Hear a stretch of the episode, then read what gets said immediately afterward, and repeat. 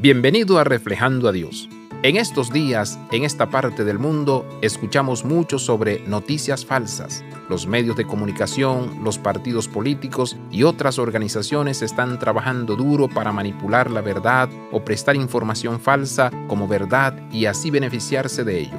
Las redes sociales y otras fuentes ahora están trabajando más duro para filtrar las noticias que no son ciertas y así no hay engaños. A menudo es más difícil saber lo que es real que caer en algún engaño. Debemos ser cuidadosos sobre a quién escuchamos hablar sobre las cosas espirituales. La iglesia en Tesalónica estaba preocupada por los falsos profetas y la confusión que rodeaba sobre el regreso de Cristo.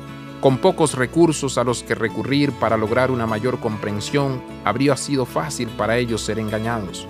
Hoy no tenemos pocos recursos, ni en la palabra de Dios ni en los estudios cristianos de hace muchos siglos, y sin embargo parece que muchos se desvían fácilmente ante cualquier enseñanza que pueda sonar atractiva o popular. Nosotros también necesitamos practicar el discernimiento, comparando todas las verdades y noticias con la palabra de Dios y el discernimiento que su Espíritu nos proporciona. Abraza la vida de santidad, visita reflejandoadios.com.